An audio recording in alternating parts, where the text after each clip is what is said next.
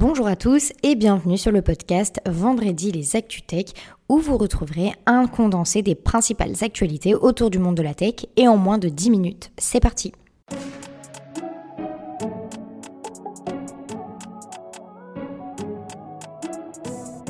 Pour notre première actualité, on parle du Conseil d'État qui a rejeté la demande de Cédric O, l'ancien secrétaire d'État du numérique, de devenir administrateur du groupe informatique Atos afin d'éviter tout conflit d'intérêts. Cédric O avait présenté un recours et une question prioritaire de constitutionnalité qui ont été rejetés. La haute autorité pour la transparence de la vie publique avait refusé son entrée au conseil d'administration d'Atos en raison des subventions publiques accordées à l'entreprise pendant qu'il était au gouvernement. Cédric O avait fait valoir que ces subventions faisaient partie d'un plan de soutien à l'industrie et qu'il avait une différence de traitement par rapport à d'autres anciens membres du gouvernement. Cette deuxième actualité va un petit peu vous surprendre car c'est Elon Musk et Mark Zuckerberg qui préparent un match de MMA à Las Vegas.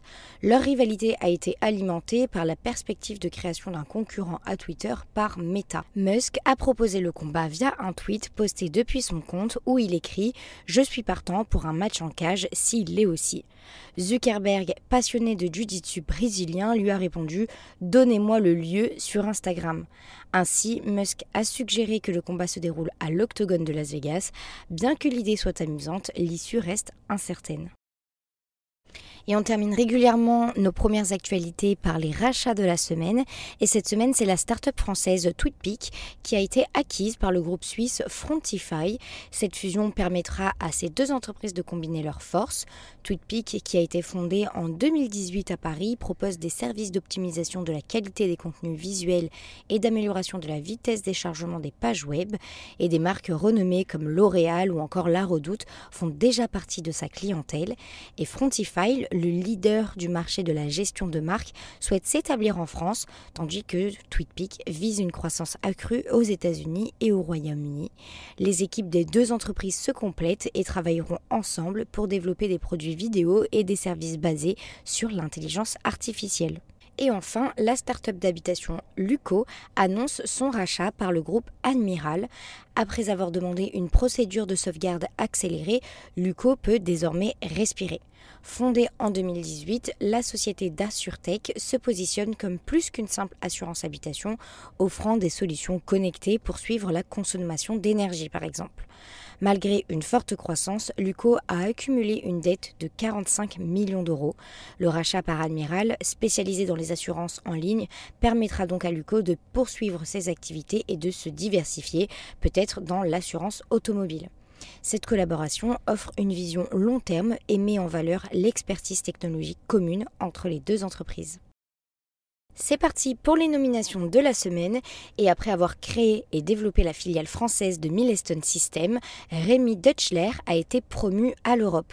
Et c'est donc Jean-Christophe Vienne qui prend sa relève avec l'objectif de faire croître les revenus de l'entreprise en France de 25% par an. Félicitations à lui et c'est SailPoint Technologies qui a renouvelé sa direction en Europe du Sud en recrutant Jonathan Gosselin au poste du directeur général et de vice-président de la région. Il reprend une bonne partie du périmètre géré par Hervé Liotto, désormais en poste chez Illumio.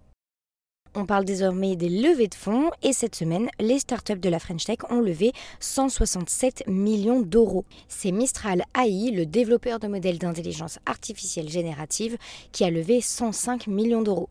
Et la deuxième plus grosse levée de fonds concerne la plateforme de personnalisation des catalogues produits Just, qui a levé 12 millions d'euros. Félicitations à eux et comme d'habitude, retrouvez la totalité des levées de fonds de la semaine directement sur nos différents réseaux sociaux.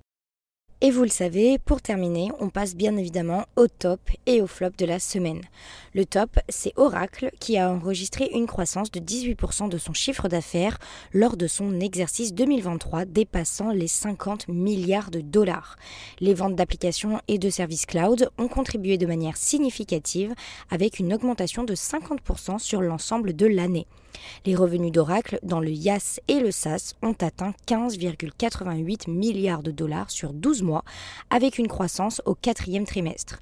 L'entreprise anticipe une poursuite de la croissance de ses revenus dans le cloud, mais prévoit un ralentissement de la croissance globale dans l'exercice 2024, avec une augmentation de 8 à 10 et enfin, notre flop, c'est la Commission nationale de l'informatique et des libertés, la CNIL, qui a infligé une amende de 40 millions d'euros à Criteo, une entreprise française de reciblage publicitaire, pour avoir enfreint le règlement général sur la protection des données, c'est-à-dire le RGPD.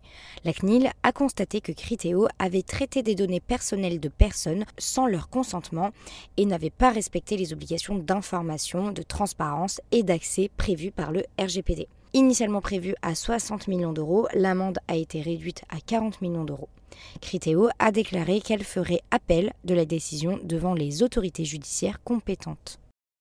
C'est déjà la fin de notre vendredi, mais vous le savez, on se retrouve vendredi prochain pour les nouvelles actualités autour du monde de la tech. N'hésitez pas par ailleurs à noter et à commenter ce podcast, c'est gratuit et ça aide au référencement. À la semaine prochaine!